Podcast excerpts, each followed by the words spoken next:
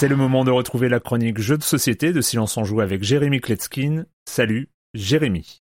Salut Erwan, il y a quelques jours a eu lieu la cérémonie de l'As d'or du jeu de l'année dans le grand auditorium du Palais des Festivals de Cannes. Le grand gagnant de la catégorie principale, bah, je vous en avais parlé il y a quelques semaines, c'est Seven Wonders Architect. J'avais dit, et je me cite là que ça serait un gros carton, euh, bah ouais, j'avais raison. Et puis il y a trois autres prix, trois autres catégories, dont la catégorie pour enfants dont on se fout, la catégorie expert dont on parlera peut-être un autre jour, et puis la catégorie initié qui, disons-le, correspond plutôt pas mal à ce dont on a l'habitude de parler ici. Et dans cette catégorie, le grand gagnant, c'est Living Forest. Imaginez une forêt enchantée, des animaux imaginaires, des arbres colorés. Il s'agit d'un genre de deck building. Chaque joueur va recevoir un deck de 14 cartes qu'ils vont enrichir euh, tout au long de la partie. L'idée c'est qu'on pose son deck face cachée puis on va ouvrir des cartes une à une en faisant apparaître des symboles qui figurent sur ces cartes. Mais attention parce que dès le début de la partie, 5 cartes comportent un symbole noir en haut à gauche. Si vous en découvrez jusqu'à 2, alors tout va bien, vous pourrez faire les deux actions lors de votre tour, mais si un troisième pointe le bout de son nez, alors c'est fini, vous ne pourrez plus ouvrir de cartes et surtout vous n'aurez qu'une action. Et là, stop, je m'arrête d'expliquer les règles parce qu'il y a un mini malaise. L'intégralité de tout ce que je viens de vous décrire là correspond aussi à un jeu qui s'appelle Mystic Veil, qui est sorti il y a plus de 4 ans et que je vous avais chroniqué ici. Alors il est tout à fait acquis dans le milieu qu'on ne parle pas de plagiat quand il s'agit d'une mécanique de jeu, mais là, appelons ça quand même une grosse inspiration bien appuyée. La forêt enchantée, le marché au centre de la table qui permet d'acheter des cartes pour euh, améliorer son deck, et ben ça aussi c'était dans Mystic Veil. Passons et retournons sur euh, Living Forest qui lui propose un plateau de jeu individuel dans lequel on va pouvoir planter des arbres. Il y a aussi un plateau commun en forme de disque au centre duquel euh, est représenté l'arbre sacré, les joueurs vont tourner autour, et puis on va pouvoir effectuer une ou deux actions lors de son tour en activant l'une de ces familles de symboles. Par exemple, si j'ai 8 soleils en tout sur mes cartes, je pourrais acheter pour une valeur de 8 soleils dans le marché de cartes au centre de la table, c'est-à-dire une carte de 2, une carte de 6 ou une carte de 8, euh, etc. Si j'ai suffisamment de petites pousses d'arbres, je pourrais effectuer l'action de planter un arbre sur mon plateau individuel. Il y a deux petits présentoirs très jolis sur lesquels sont posées des tuiles d'arbres, évidemment en fonction du nombre de pouces, on pourra prendre des arbres un peu plus puissants. Et puis il y a le symbole du vent qui nous permet d'avancer d'autant de cases autour de l'arbre sacré et donc de parfois sauter par au-dessus nos partenaires, les autres joueurs, et de leur piquer des tuiles. Puis évidemment il y a un grand méchant qui euh, met le feu à l'arbre sacré à chaque fois qu'on va acheter des cartes dans le marché. On pourra utiliser le symbole de l'eau pour éteindre ce feu et obtenir des tuiles euh, feu. Et ce qui y a vraiment de top dans ce jeu, c'est qu'il y a trois conditions différentes de victoire. Il y a aussi les symboles fleurs. Si on en a 12 au moment où on ouvre ces cartes, on a gagné la partie. Mais un joueur peut tout à fait atteindre les 12 tuiles arbres ou les 12 tuiles feu. L'une de ces trois conditions fait gagner la partie. Et ça donne une expérience globale exceptionnelle, des retournements de situation. Jusqu'à la fin de la partie, on n'est pas vraiment certain de qui peut gagner. Le jeu est beau, il est pas si compliqué que ça, il est vraiment très bien équilibré. C'est clairement un candidat pour mon Gotti euh, cette année. Donc évidemment, on ne peut pas lui en vouloir de s'être inspiré de Mystic Veil et de son auteur euh, John D. Clare. Et je rappelle donc le nom du jeu Living Forest pour 2 à 4 joueurs à partir de 10 ans pour des parties d'environ 1 heure. L'auteur H.K. Christiansen, c'est chez Ludonaut